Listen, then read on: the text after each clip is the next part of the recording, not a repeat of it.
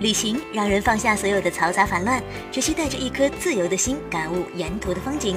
我是 DJ 飞扬，正在用声音为您传递全世界的好风景。快来关注一生要去的一百个地方，耳朵也要吸氧哟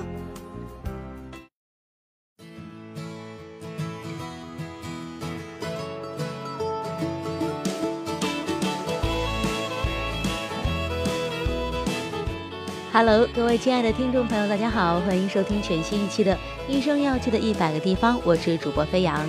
今天啊，我们继续来聊一聊，这就是美国这个话题，进一步的来了解一下美国的社交文化，还有生活习惯等等，一起来认识真正的美国世界。在中国啊，大家衡量一个人是否事业有成，首先要看他是不是有车有房了。这个人有车有房了，哪怕是背着很重的贷款、很重的负债，别人好像也会对你刮目相看。但是如果你到达一定的年纪之后，没有车没有房，别人会认为你是个 loser。很多美国的年轻人都不会依靠自己的父母去买房，大部分人都是依靠自己的能力在租房住，而且美国人谈婚论嫁也不涉及到房子这个条件。所以说，在美国生活的话，在房子上面。这个压力还是比较小的，但是如果在美国生活没有车，那你就是真正的穷人了。是因为美国的车很贵吗？当然不是，因为车在美国来说就是最起码的代步工具，就像是你家的自行车一样。我们一起来听一听没有车的穷人是什么样的。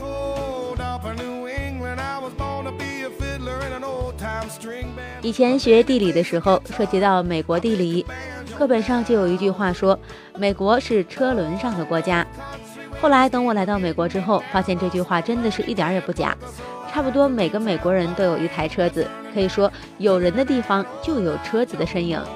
走在路上，你看到最多的不是人，而是车，还是特大型的车。好像假如不是大号的车，都塞不下他们普遍大号的身材。最令我开眼界的是，美国人除了建造很多停车场之外，还会建造出大楼一样高的停车场，每层都用来停放汽车。汽车顺着螺旋梯上去，人就由升降梯下来。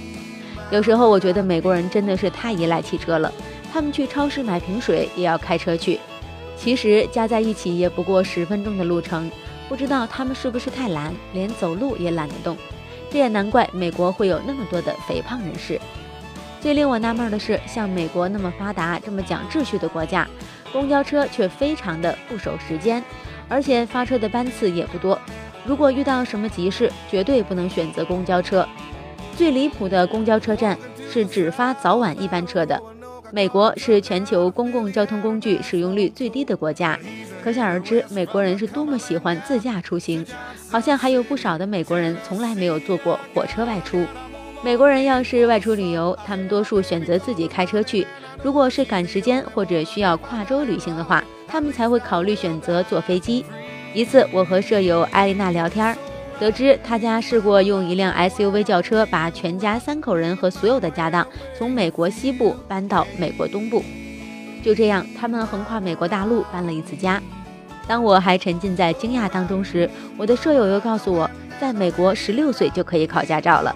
而且很多孩子一拿到驾照，就会觉得自己已经成为真正的大人，能不能开车对于他们来讲，真的是一件意义重大的事情。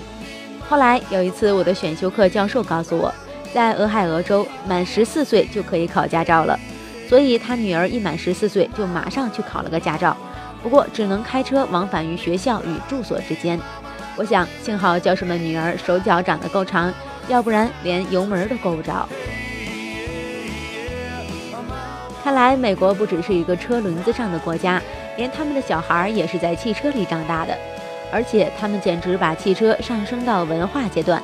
影响美国文学史的著作，在路上不就是在汽车上诞生的吗？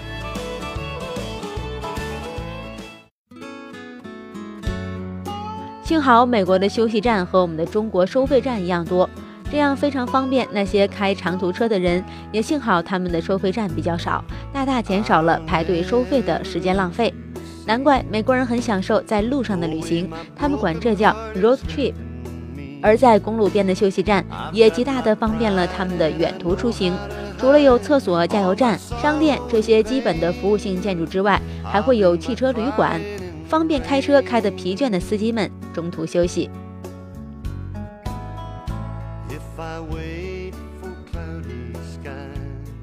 我就经历了一次短途旅行，体验了一把美国人的 road trip。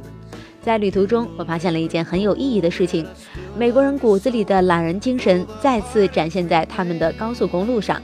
如果高速公路上树立一个简单的 rest 的指示牌，说明这里有休息站，有时候还会提醒人们离这里的下一个休息站是多远，这样就可以让人们估算是否应该在这里休息一下。下一个休息站会不会离这里太远？等等，在一个小型休息站，我们走进了一个无人售货机，买了面包和水之后，我和同伴们就坐在外面草坪上的长椅上吃起面包来。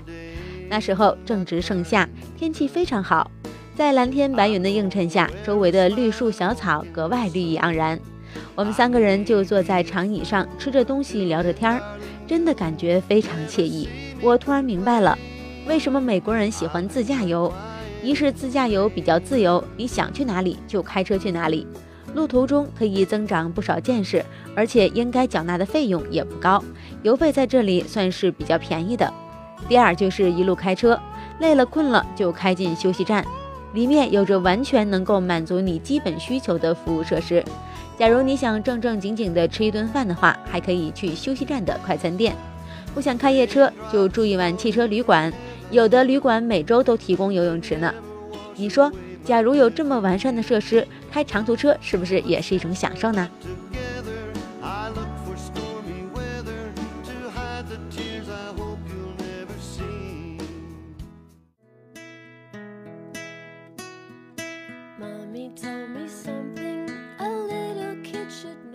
其实，除了外车和旅游之外，美国人之所以离不开汽车，也是因为美国土地辽阔，但是人口密度小的缘故。美国人喜欢居住在郊区等离市区比较远的地方，邻里之间相隔也很远，没有车或者不开车，就跟没有双腿的残疾人一样，极其不便。幸运的是，美国除了一些比较繁华的城市，交通状况一般都比较好。可以说，美国的公路网极其发达，路面状况也很好，道路比较宽阔。一般的美国家庭都会有两台车，一台是男人上下班用的车，另外一台则是女人用来接送小孩上下学或者自己外出购物所用的车子。等到孩子拿到了驾照，有些父母就会送孩子一台汽车作为他们的成人礼物。如果经济比较拮据的话，他们就会买二手车或者翻新的旧车。在美国街头上，时不时会看到一些年代比较久远的汽车。在老一辈的美国人眼里，会开车简直就是一项生存技能。假如一个成年人连一台车都没有的话，那就等同于一个生活上丧失自理能力的人。我的舍友艾丽娜告诉我，她的邻居由于手头拮据，拿着自己的车子去抵押。最后，因为没有偿还债务的能力而被强制没收，失去了一台车，对于一个生活贫困的人来说，完全是一件雪上加霜的事情。艾丽娜的邻居想要摆脱困境、努力工作的话，就必须有代步的工具。如果每天坐计程车，那无疑是不现实的。选择坐公交，又会经常误点儿，耽搁上班的时间。起初，他就央求朋友接送他上下班，有时候又轮换着坐公交车。即便如此，他还是经常上班迟到。试过几次迟到之后，他的老板终于忍无可忍，把他辞退了。失去工作之后，他无力偿还沉重的债务，于是他又不得不把自己的房子抵押了，最后连房子都被没收了。没办法，他只能带着他的两个女儿住进了别人的车库里。幸好。这位不幸的单身母亲最后参加了一个政府组织的救助活动，以一美元的价格购入了一台二手车，最后终于摆脱了失业的状况，有能力抚养自己的女儿。不过，这样的事情在美国屡见不鲜。就算是没有了车，人们也不至于沦落到流浪街头的困境。纽约人流量大，旅客很多，公共交通设施覆盖率比较全面，出行比较方便。但是在其他一些城镇郊区，没有一辆车，完全就等于失去了稳定的工作，没有了收入来源，他们只好通过其他方式来偿还贷款，最后导致自己越来越贫穷。对于美国人来说，想要脱离贫困线，首先就要有一台车，才能有增加就业机会和自我提升的机会。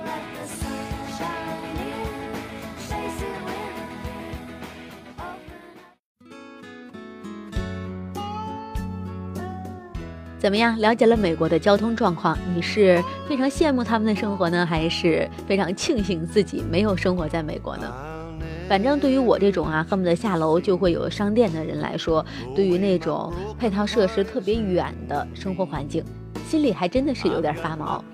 假如说菜市场离你家需要开车好几公里才能到的话，我相信对于中国人来讲，生活实在实在是太不便了。